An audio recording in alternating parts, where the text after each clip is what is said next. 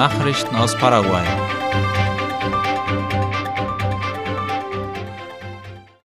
Die Unternehmermesse in Atura ist auch in ihrer zweiten Auflage ein Erfolg. An diesem Sonntag fand die zweite Ausgabe dieser Messe statt.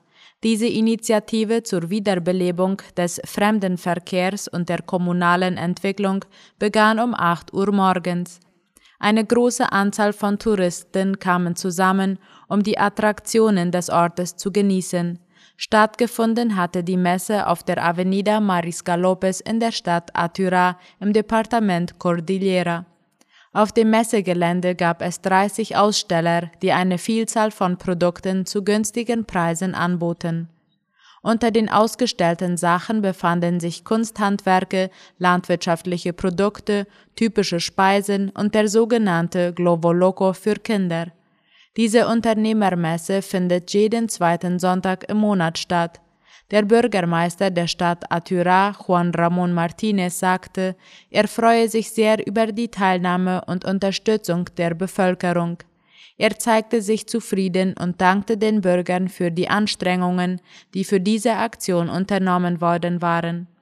Er wies darauf hin, dass es sehr wichtig sei, dass die Menschen die Veranstaltung unterstützen, denn mit jedem Kauf helfen sie einem Unternehmer. Die meisten Teilnehmer der Messe seien Unternehmer, die ihre Familien unterstützen, so Martinez. Pläne für erstes Wissenschaftsmuseum in Paraguay. Wie aus Angaben von ABC Color hervorgeht, nehmen Pläne für ein erstes Wissenschaftsmuseum in Paraguay Form an.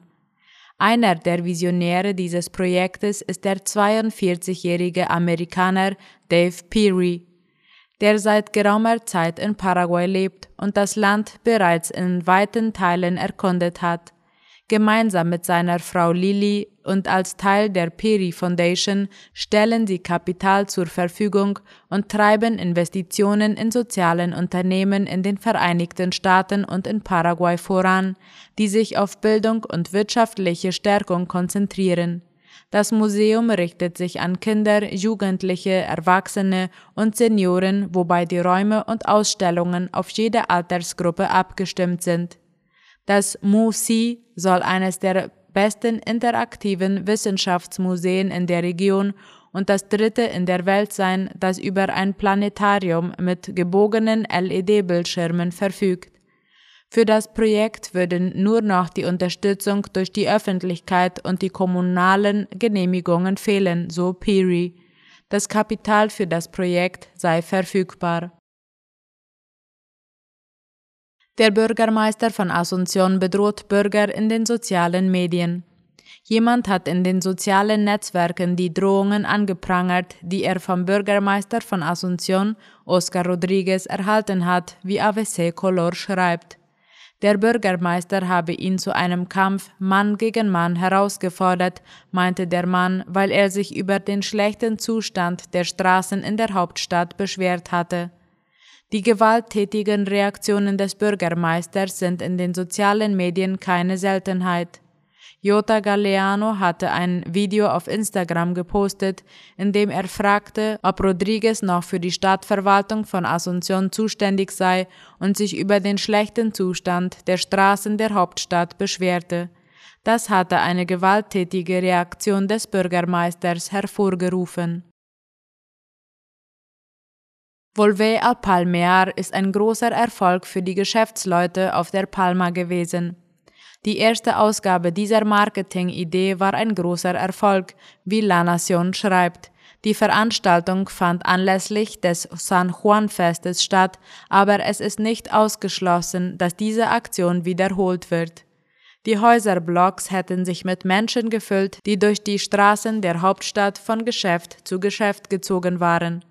Die Geschäfte hatten ihrerseits Aktionen für die ganze Familie durchgeführt, erklärte der Geschäftsführer für die Wiederbelebung des historischen Zentrums Fernando Duarte.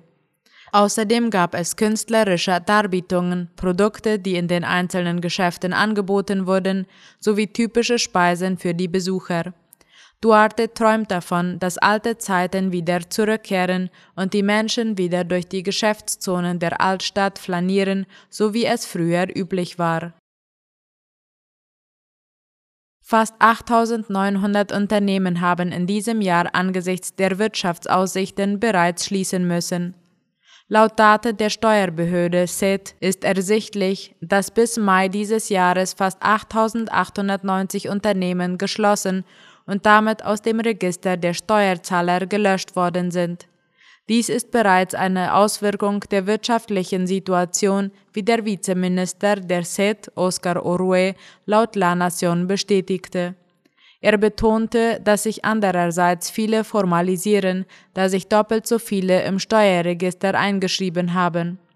In der ersten Hälfte dieses Jahres verzeichnete die Institution Steueraufkommen von insgesamt 9,6 Billionen Guaraníes, etwa 15 Prozent mehr als im gleichen Zeitraum des Jahres 2021. Nachrichten aus aller Welt.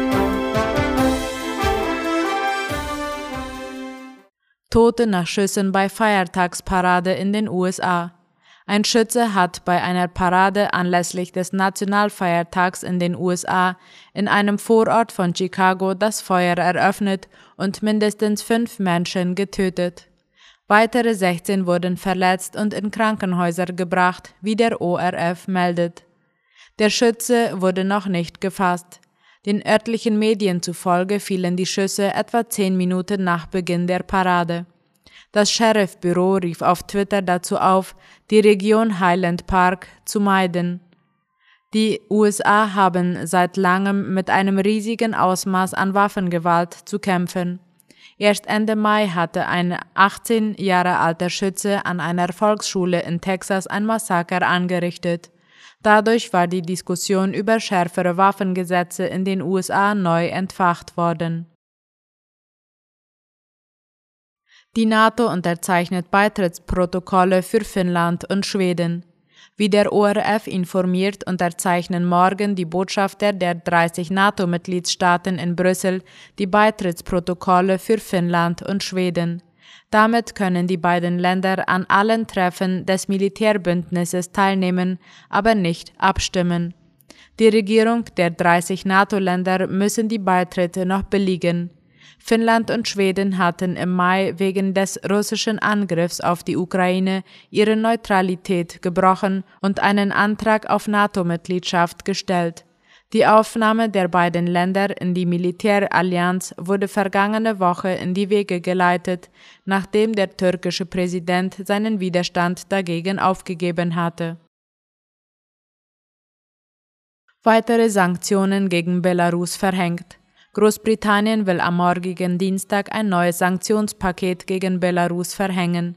Es umfasst Einfuhr- und Ausfuhrverbote für Waren im Wert von rund 60 Millionen Pfund, wie die Tagesschau schreibt. Betroffen sind unter anderem Erdölraffinerieprodukte, Hochtechnologiekomponenten und Luxusgüter sowie Eisen und Stahl. Zudem wird die Emission von Schuldtiteln und Wertpapieren für weitere belarussische Unternehmen verboten. Als Grund für die Sanktionen nannte die britische Regierung die Unterstützung des belarussischen Präsidenten Alexander Lukaschenko für Russlands Angriff auf die Ukraine.